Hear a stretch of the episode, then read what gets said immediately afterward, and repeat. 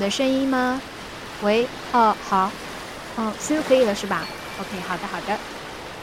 哎呦喂，我的好伙计们，哎呀，我真是想死你们了！我现在在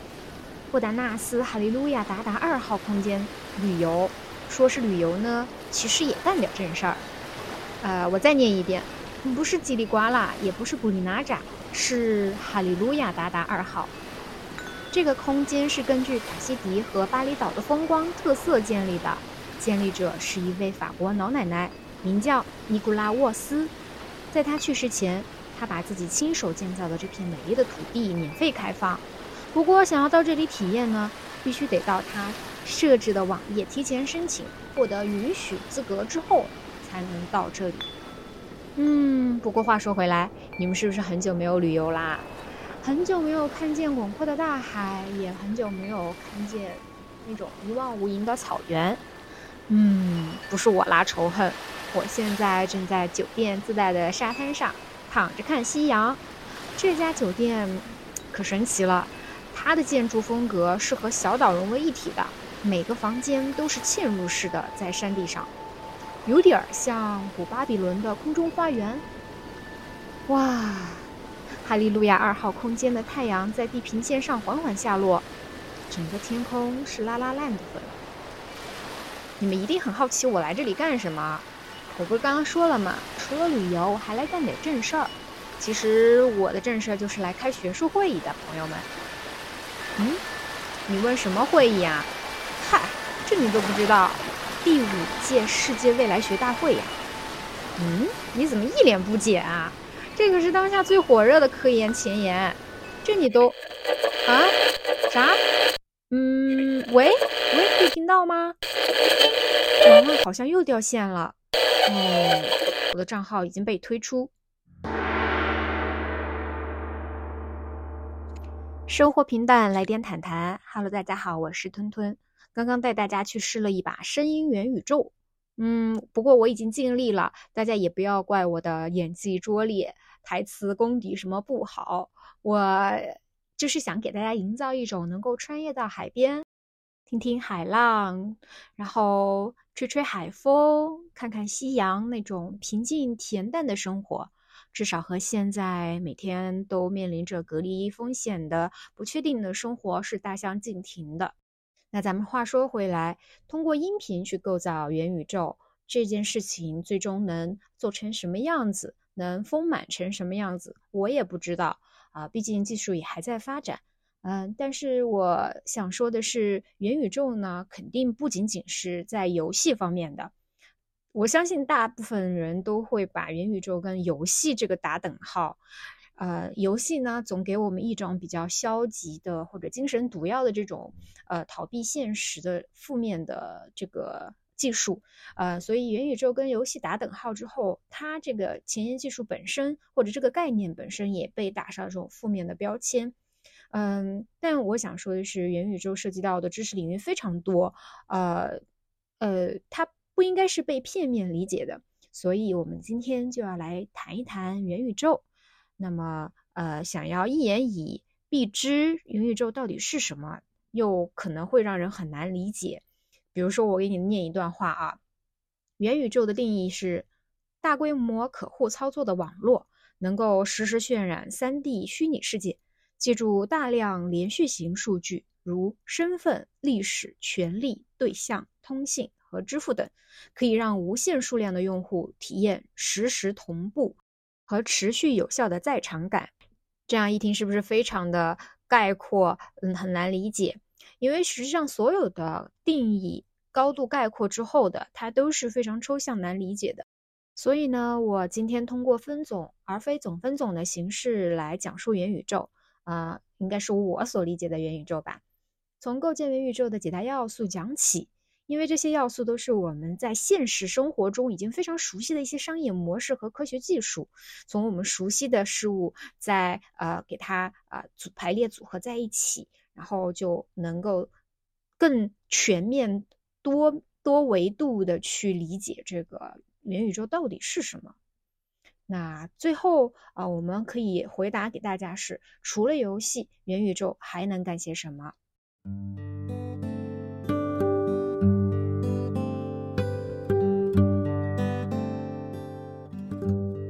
果森林中的一棵树倒下，但是周围没有人听到，那它是否会发出声音？这是一个思想实验，可以追溯到数百年前。它非常的有趣，其实它主要就体现了一个哲学思想，就是存在即被感知。就是如果说有人或者是其他的事物能够感知到这棵树，那么其实不管这棵树是直立的，还是正在倒下，还是已经倒在地上了，都表明它是存在的。那么量子力学界可能也基本上认同说，如果没有观察者。那么这棵树的存在，充其量只是一种猜想，无法证明和反驳。我们只能说树可能存在，就像薛定谔的猫一样，这是一棵处在叠加状态的树。为什么要讲这个倒下的树呢？因为元宇宙里的一切都很像这棵树。元宇宙当中的一棵树、一片叶子以及可能存在的森林。其实都只是存储在一个看似无限的服务器网络中的数据，它只是个数据，它没有实体。虽然有人可能会说，啊，只要数据存在，那么元宇宙的内容和元宇宙本身它就存在。但其实除了数据库之外，我们还需要很多不同的步骤和技术，才能使整个元宇宙真正的存在。我们再回到刚刚的那棵倒下的树。很多人可能并没有真切地感知到树倒下，这是因为有一些观察者，他可能面临着一种延迟的状态。那棵树在他看见的时候还没有倒下，但其实是正在倒下，是 ing 倒下。嗯，无法建立树倒下，就是他们的延迟让他们的感官之间产生了一定的延误，信息有一个缺口，他们没有办法在大脑里面去建立一个树倒下了。和树倒下的声音之间的相关联，这将极大的降低就是元宇宙的体验感，甚至是违反啊人类感官接受信息的这种逻辑的。其实这个也很简单，大家在看视频的时候，如果有音画不同步的经验，就非常能理解我所说的那种难受的状态。除此之外呢，如果大家看到这个树倒下的非常慢，或者是卡住了。其实也无法达到元宇宙对现实逼真的这种模拟效果，一切看起来都像真实的东西，这是元宇宙想要达到的目的，但有些时候实现起来会非常难。不知道大家有没有玩过微软模拟飞行这款游戏？那这款游戏呢，是在一九七九年就发布了的。它一开始是呃，只是一个飞行模拟器的游戏。呃，并且是在小范围内是比较的呃受到追捧，但是在后来被微软收购了之后，它又更新了很多个版本啊，大概在呃二零二零年的时候，这个微软模拟飞行的第十二版本被发布，然后这款游戏才慢慢的被大家就是叫做出圈吧，就是进入到公众视野，然后时代周刊把这个游戏评评为年度最佳游戏。那这个游戏到底是干什么的呢？啊，它的目标不是就是那种对抗性游戏，什么通过射击呀打败对方，然后靠比分高低来呃评判胜负。它只是在模拟一个驾驶飞机的这样的一个体验吧。就是这个过程中会涉及到许多驾驶真实飞机要做的工作。就比如说，他们呃，玩家呢必须要按照选择或者是指定的这种飞行路线起飞，然后呢要跟就是这个游戏当中的空管人员和副驾驶进行沟通，等待起飞的许可，然后要设置飞行的高度、襟翼等等，等待这个飞机起飞许可落下之后，他还要去看飞行高度啊，等等等等，检查这种燃料储备啊、混合物啊。嗯，反正就是玩家呢，他啊也需要处理很多的步骤，它有很多玩法，也是参与感极强的一款游戏。那因为微软模拟飞行这款游戏，它以非常真实的这种呃高质量扫描和图像为基础嘛，那玩家可以在这个游戏中体验飞过自己房子，然后还可以看到自家的油箱啊，以及啊前院的轮胎、秋千呀。以及可以看见你当地的就是家乡的那些海湾日落，包括这个机翼折射出的夕阳等等，就很多喜欢这款游戏的玩家都是因为在玩它的时候那种真实体验感很强，甚至很难分辨这个微软模拟飞行这个游戏的屏幕截截图是不是和真实的，就是和真实世界的这个照片照片，它都其实很难分辨的。然后为了达到这种逼真的效果，其实这个游戏它啊的存储量非常非常大，大概有二百五十万 GB 这么大小的一个游戏。那么很多游戏机和个人电脑的最高呃储存量也就是一个 T 嘛，对吧？而且我们比如说像手机，手机一般就是呃五百一十六个 GB 的存储量就已经很不错了，那。你说，要是想要去把这个游戏 handle 住，这个得要多大的这样的一个设备，才能很好的去体验这样的这款逼真的游戏呢？嗯，所以实际上大多数的在线的游戏，就是那种 online，呃，它都是尽可能的是向用户提前发送多的信息，让他们在玩的过程中少接收信息，啊。就是就就像你玩那个超级马里奥兄弟这种小的游戏，那它也是去先希望你用那个数字光盘安装和一些就是基础的这种东西，然后要呃或者是玩其他的游戏需要你去提前花时间去下载一个文件，然后呢嗯去安装它们，因为对于很多常见的网络游戏来说啊，真正需要在线服务器提供的内容并不多。呃，网络游戏仍然大部分是离线的啊，这样它才能保证这个游戏在玩的过程中不太受到互联网的呃影响。就是比如说断连接呀，然后一下子就掉线了，然后你的游戏就完全就分崩离析，就不不不能继续了。那还有包括如果完全都是在线，它可能因为你的网络带宽不可靠，连接不可靠，你就导致了这种延迟。一个游戏如果有非常强的延延迟的话，那它的体验感是非常非常差的。在交互体验当中，人类对这种延迟的感知阈值是非常低的嘛。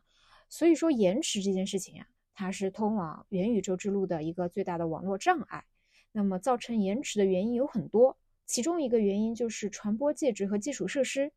怎么说呢？就比如说你的手机发送信息是如何传递到大洋彼岸你的朋友的手机上的呢？我们在这里呢，先用一个高铁网络做一个形象的比喻。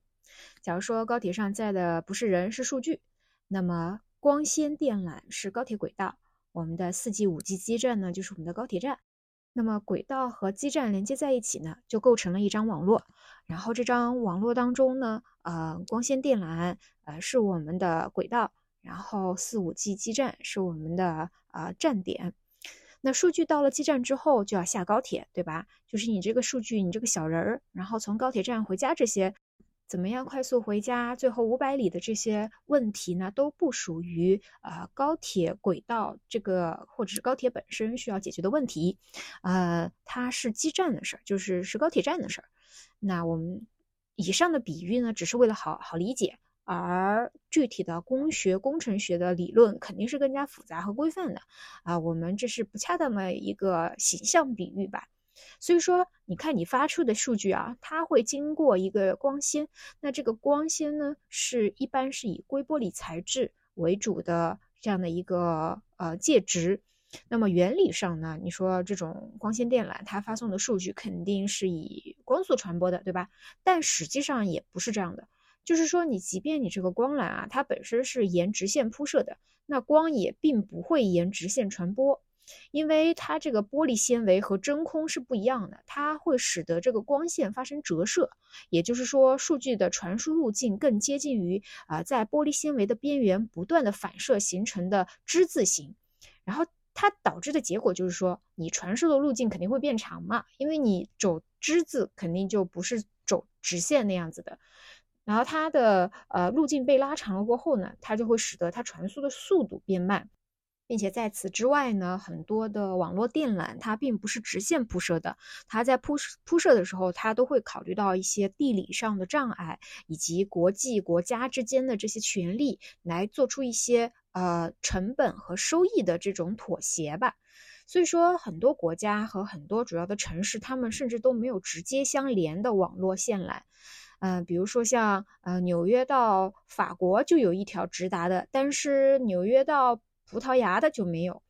呃，比如说美国的网络线缆可以直达东京，但是要直达中国和印度就没有。所以我们发现，如果说想要去呃让这种线缆升级，或者是想让我们的数据在就是高铁提高高铁的速度，对吧？嗯，想要升级、更新换代这种基础设施是非常成本高昂的，因为它涉及到了跨国、跨境，这样的话就需要什么政府批准呀、逐级审批。那这样的话，这个线缆的。预期路径想要接近于直线，就得要层层加，呃，也不叫层层加嘛，不好意思，就是呃层层的障碍阻挡着，有政治上的、经济上的，还有这种地理环境因素的，就会非常非常的困难。嗯，反正总之就是说，我们想要使得这个数据就是在高铁上这个提高整个高铁的速度呢，其实是很难的。那我们可以怎么做呢？我们可以去，我们可以去升级这个基站，也就是站点高铁站，就是把数据传输的最后五百米给它服务提供到最到位。就比如说我们的四 G 到五 G 的更换。那这个五 G 网络呢，就是所谓的它自己的标榜，就是我能为无线用户提供超低延迟的服务，啊，那么呃，这就意味着和四 G 相比呢，五 G 它一定是在相同距离下传输数据所用的时间会更短，呃，这样子呢，它一旦用户的数据到达发射塔台，就能够通过固定的线路进行。呃，互联网线路的传输，啊，那么这个呃，尽管我们的高铁本身速度没有增加，但是我们可以加快从家到高铁站之间的这样的一个效率，它也是总体能够节约到时间的。呃，其实我想相信大家应该也听说过那个呃，马斯克的卫星互联网公司 Starlink 星链，关注时事新闻的小伙伴一定会知道这家公司，因为这家公司在俄乌战争中为乌克兰提供了非常多的卫星通讯服务。然后，Starlink 它是什么样的一个原理？它就是说，从你的数，就是你的数据从你家是直接往天上走的，就是往卫星网络上走的。那呃，虽然说它想要通过这种方式去减少地面传输的这种延迟，因为地面上距离可能会面临一些啊山川的阻碍等等地理条件的啊，可能反而会就是传输的。不那么流畅，那他说我直接往卫星上去发射，然后通过卫星网络来帮你传输数数据，但是实际上，呃，在有一些情况下，呃，Starlink，呃，会加剧这种传输距离的问题。就比如说你在平面上的距离很短，但是你从地面到呃那个卫星所在的地方的距离更长，那么其实它是一种。呃，有一点点叫舍近求远的选择啊，并且有些时候，当天气大气层特别不好，它的那个呃，就是阻力特别大，损耗特别多的时候，就是空气质量并没有那么呃适合数据传输的这种状态下，就比如说阴天呀等等这种情况，那整个数据的传输也会受到非常大的干扰。但无论如何，随着元宇宙的发展，人们对低延迟的互联网基础设施的投资都会增加。我们的站点可能也就是高铁站可能会变得更好。然后我们也希望说，呃，就是那个整个高铁它的这整个网络它的线缆，它也能够去升级、更新换代。当然，这都是需要时间的，毕竟网络化是元宇宙的基础。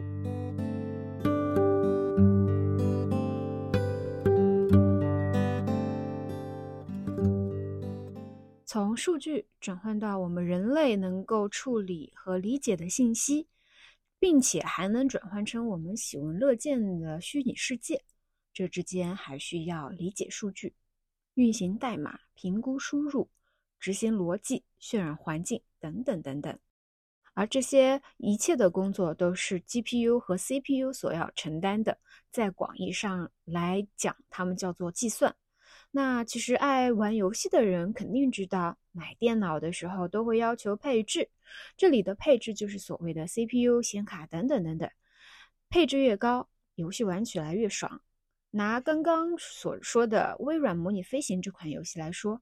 人们坐在家里，借助计算机就能实现做飞行员的梦想，但只有不到百分之一的台式机或者 Mac 笔记本游戏本可以在最低保真度的设置下运行该游戏。要让十万人参与共享，并拥有任意数量的自定义虚拟物品，完整的动作捕捉，能够以持续的方式高度自主地调整整个虚拟世界。并且还要以一零八零 P，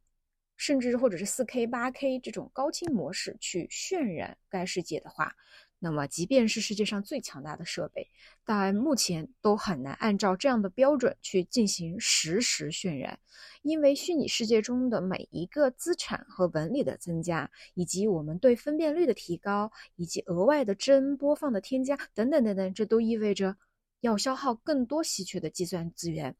因此。就有人认为，计算应该是尽可能的统一，呃，集中在一个远程的工业级数据中心，而不是分散在我们的消费级设备上。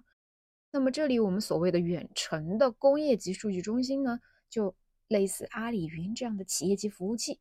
消费级设备就是我们的笔记本、台式机、手机等等。那虚拟世界中需要的大部分计算，其实在每个用户的设备上都是单独运行的嘛。这其实导致了一个问题，就是很多设备为了支持相同的体验，需要在同一时间执行相同的操作，这意味着一种浪费。但是远程数据中心其实也有问题，就是说我们刚刚不是讲了网络化，这个高整个高铁网络它也没有那么轻松的，就是及时发送每小时几兆字节的数据。所以说，呃，如果我们的远程中心它太远了，呃，距离上物理距离上太远了，想要去推送这种远程渲染体验啊，实时发送这种呃渲染结果到消费级设备上，然后这样的来回传传送啊，如果网络一旦有阻碍的话，那么实际上它的体验或者是它最最开始的目的啊，也是不能够达到的。所以在理想的情况下。我们希望尽可能的把这些工业服务器啊，或者是工业服务器厂，就是这个 farms，对，呃，尽可能的去靠近用户，而这就总导致一种新的选择，叫做去中心化计算。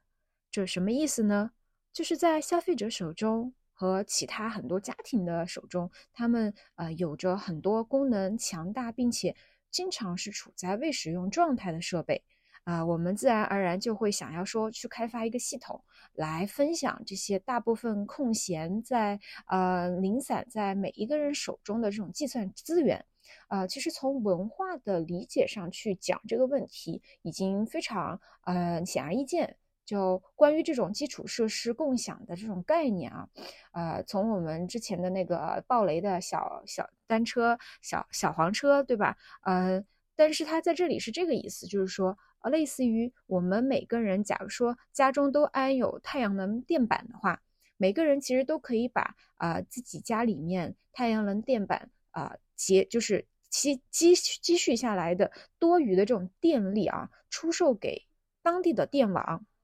或者是说间接出售给旁边需要他们的邻居。那么马斯克他之前还曾经描绘过这样的一个未来，就是说当你不使用特斯拉的时候。你可以把它啊作为自动驾驶汽车出售，那么这比把这个汽车在大部分时间停在车库里不用要好得多。所以他在这里也提出，就是说我们每个人手中的这种啊笔记本电脑呀、台式机呀，就在家里搁着也没有用的话啊，实际上是很浪费的。如果我们有这样一个技术，去把这些每每家每户当中都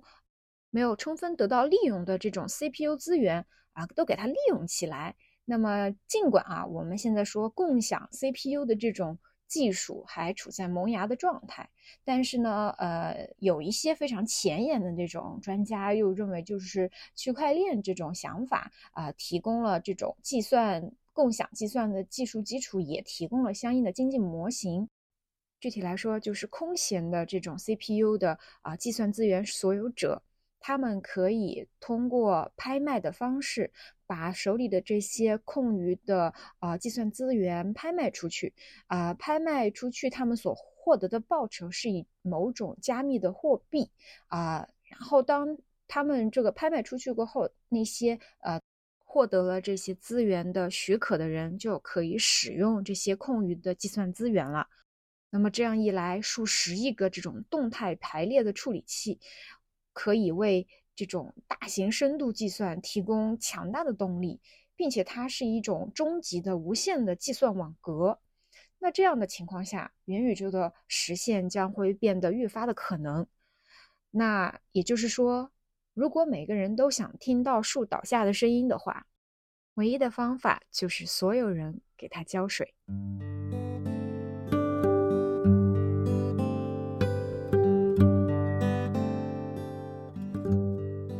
想象一下这样的场景：一棵虚拟的树在虚拟森林里倒下了。那么，在虚虚拟的世界中，这棵树是什么？它在哪里？森林又指的是什么？答案是，它们都是数据和代码，它们没有实体。数据可以描述虚拟对象的属性，比如说它的尺寸啊、颜色。为了让我们的树由 CPU 处理并由 GPU 渲染。这些数据必须要通过代码来运行。如果我们想要砍倒那棵树，并把它做成床，或者是用它来生火，那么这个代码就必须是运行虚拟世界的更广泛代码框架的一部分。现实世界和虚拟世界最大的不同就在于，现实世界中的物理定律就是虚拟世界中读取和运行所有交互的代码。这些代码决定了树倒下的原因。它倒下时如何在空气中产生震动，并传入人的耳朵，从而导致人的神经末突啊产生的电信号来传递到我们的脑脑中，让我们啊得到最终的信息。所以说，我们在这里就会发现，现实世界和虚拟世界的一个最最最关键的区别就是，现实世界是完全预编程的，它的底层运算的逻辑代码是由那个上帝。我们看不见的一个手，它它在操控的。我们看不到 X 射线或者是回声的定位，但与它们相关的信息却是真实存在的。而在虚拟世界中，我们的 X 射线和回声定位却需要数据和大量的代码。举个例子，比如说你在家里面想要自己做一个非常啊奇怪的实验，对吧？你想要把牙膏。和洗洁剂混在一块儿，然后把它吃掉，或者用它来画画。那么物理定律自然而然就会告诉你，这两个东西混合在一起会产生什么样的结果。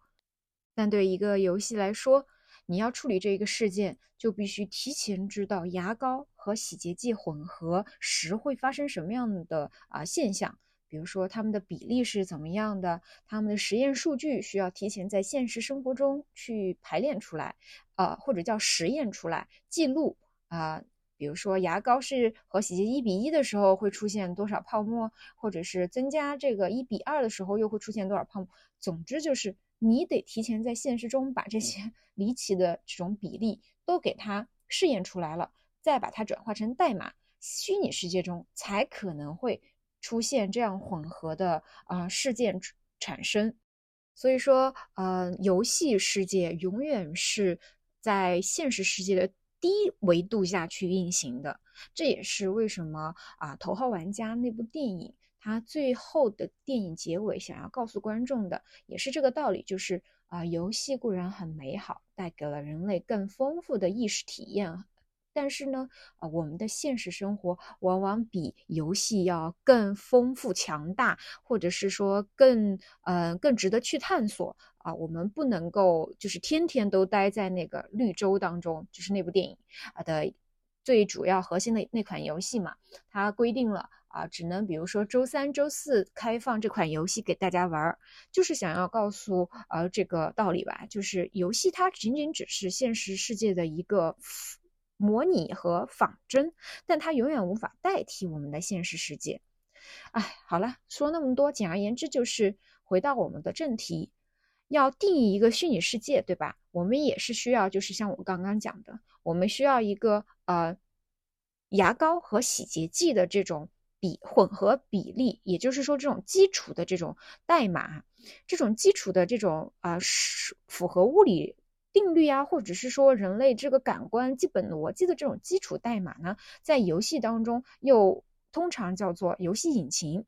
啊，那那但是游戏引擎它它又是一个比较宽泛的术语啊，呃，它指的是呃有助于构建游戏、渲染游戏以及处理其逻辑和管理的全部的整个这种技术包和框架，它叫游呃游戏引擎。总而言之呢，我们可以将游戏引擎视为建立虚拟世界的一个法则的事物，它定义了所有交互和可能的这种规则。根根据这些基础的这种规则集呢，我们去排列组合、生成新事物、新发现、新设计的时候，不断为这个虚拟世界创造新的东西。它是啊，基于这种，至少它是基于一个底层逻辑在的。就像我们搭一个房子，它的地基是牢固的。那有了这些规则，也可以使我们的创造变得容易嘛？不是说门槛高，每一个人都要从零到一。它它是相当于把零到一给你建立好了，你只需要从一到一百任意去发挥。那么这样子的情况下，我们每个人在虚拟世界中去获得这种，呃，获得这种创造性的体验啊，或者获得更丰富的这种啊体验的难易度就会下降啊，使人们的创造的门槛降低。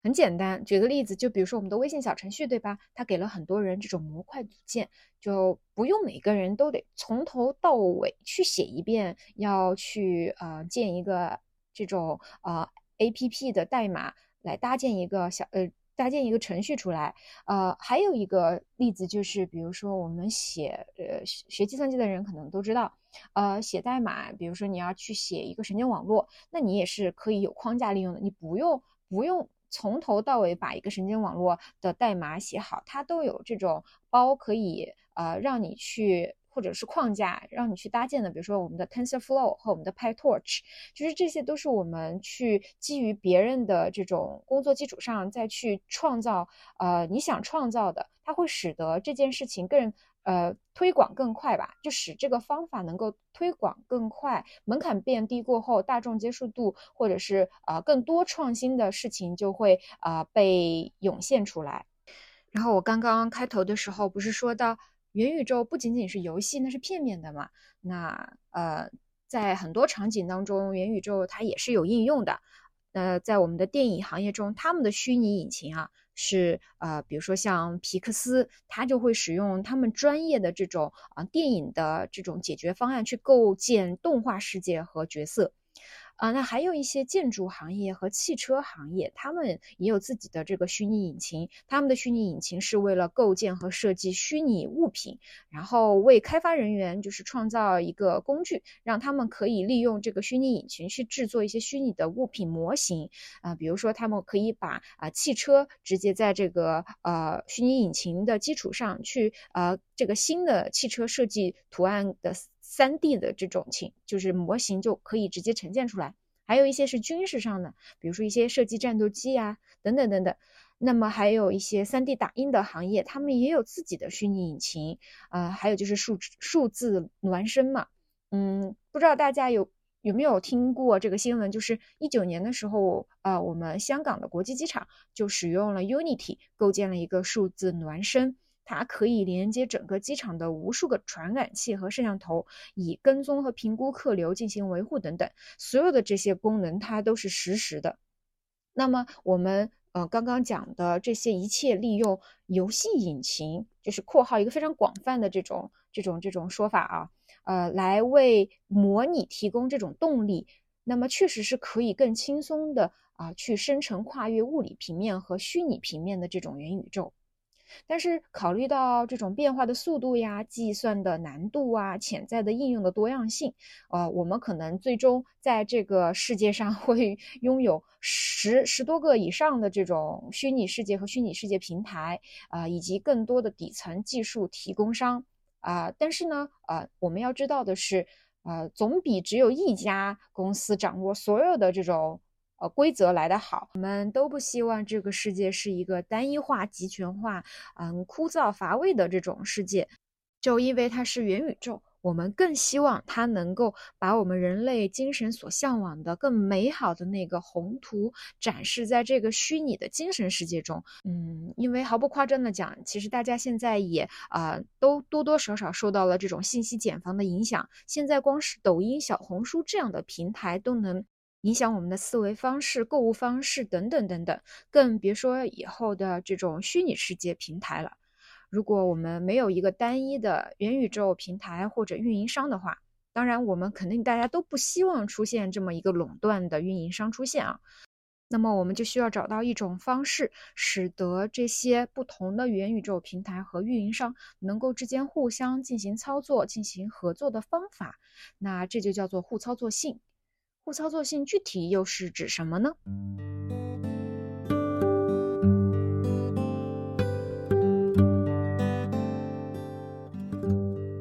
我们可以从现实中啊的一些实物商品的互操作性开始，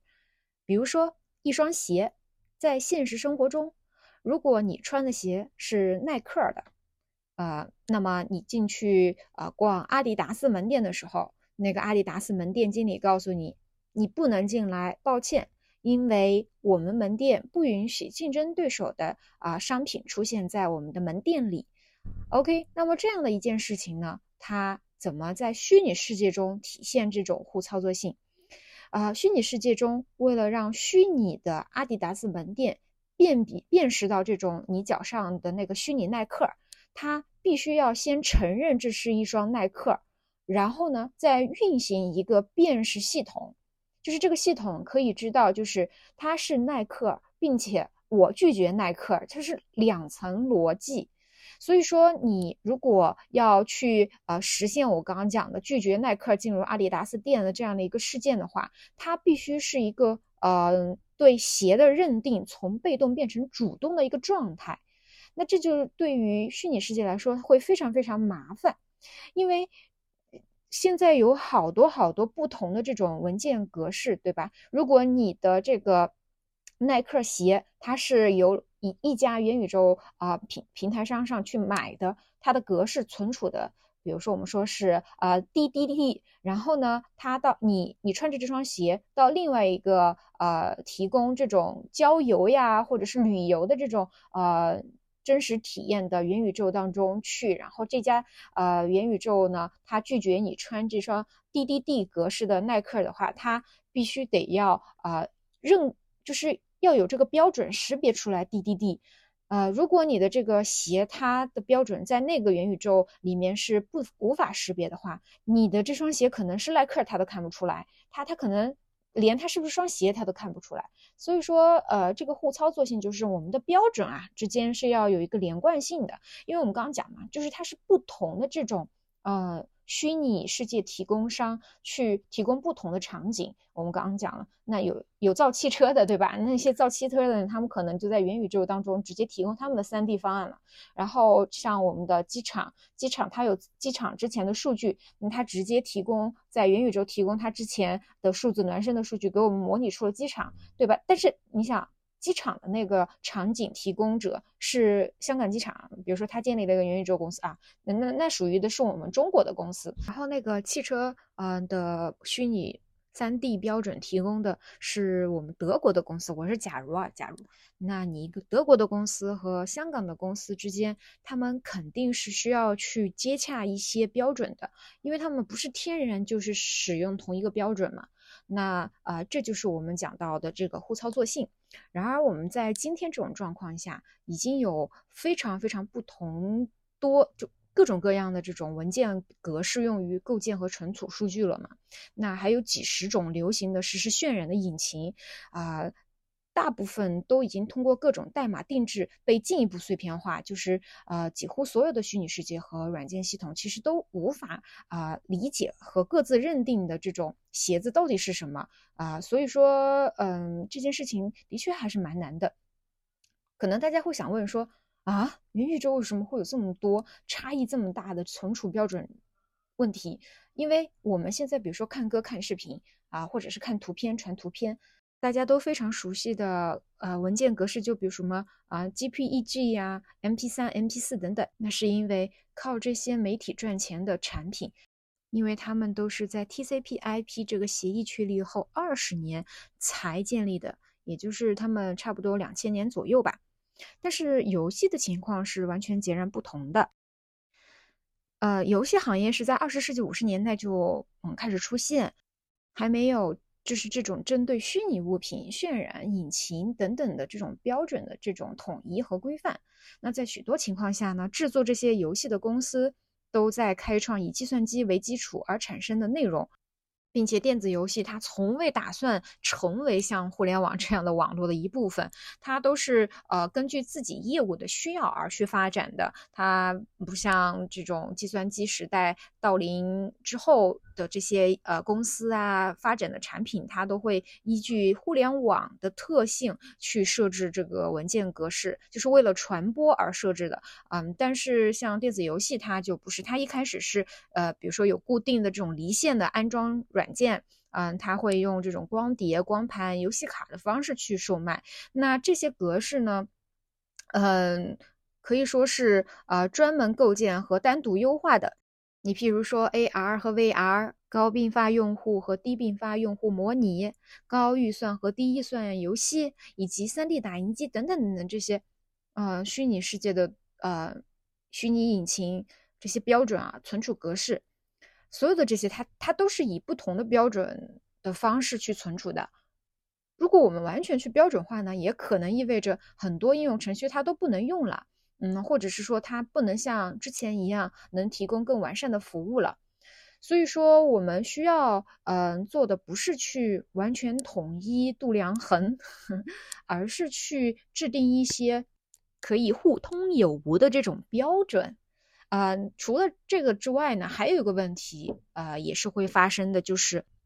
如果你把你 iCloud 中存储的这个照片发到你妈妈手机中的 iCloud，然后呃，会发生啥呢？就是你的 iCloud 和他的 iCloud 都都拥有了这个图片的副本，嗯，然后呃，你的手机里可能还会呃，因为呃，比如说美图秀秀就，哎，对吧？就是呃一。P 一下，然后就多了另外的好多不同张版本的这种啊这个图片啊。那好，嗯，如果我们要对这个虚拟商品进行保值、进行交易的话，对吧？同样的这个照片，它现在在你妈妈手里有一个版本，在你的手机里也有好几个版本，就一二三四五，假如说有五个，那它同样都是这张照片为底本而衍生出来的啊子本，那么。嗯，如果我们在虚拟世界中想要去交易这些东西的话，那应该怎么办呢？这些啊子本和母本之间都应该是同样一个价格或者一个价值吗？所以这个问题就是呃，也发生在嗯我们一个用户和另外一个用户之间共享虚拟物品时，特别是他们还要进行呃交易呀，呃或者是验证跟踪啊。等等等等，这一切比较复杂的情况、复杂的问题啊，这都涉及到一个标准。这些标准可以决定这个虚拟世界中的这些物品由多少人共享，共享多少内容，以及何时何地以何种成本去共享，并且要以如何安全的程度之间去共享。那如果要考虑到这些所有的问题，那么看起来仿佛是一团乱麻，非常复杂。但是我会告诉你，经济学将会摆平这一切。因为如果互操作性真的有价值，那么经济层面的激烈竞争最终会让它正面去解决所有的这些啊亟待解决的难题。那么开发人员肯定会尽可能的去弄清楚技术和商业上怎么样去支持这个元宇宙去发展的商业模式。